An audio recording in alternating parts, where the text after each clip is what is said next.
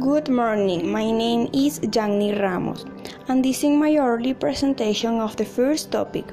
Yo escogí el caso número 2. I'm 24 years old and I have terrible nightmares. They started suddenly four months ago. My mother told me to see a counselor. What should I do?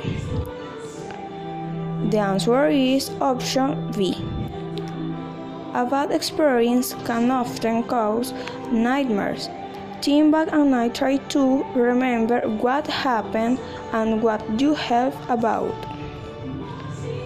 It is a good idea to tell to people about your nightmares, and of course, a counselor can be a big help.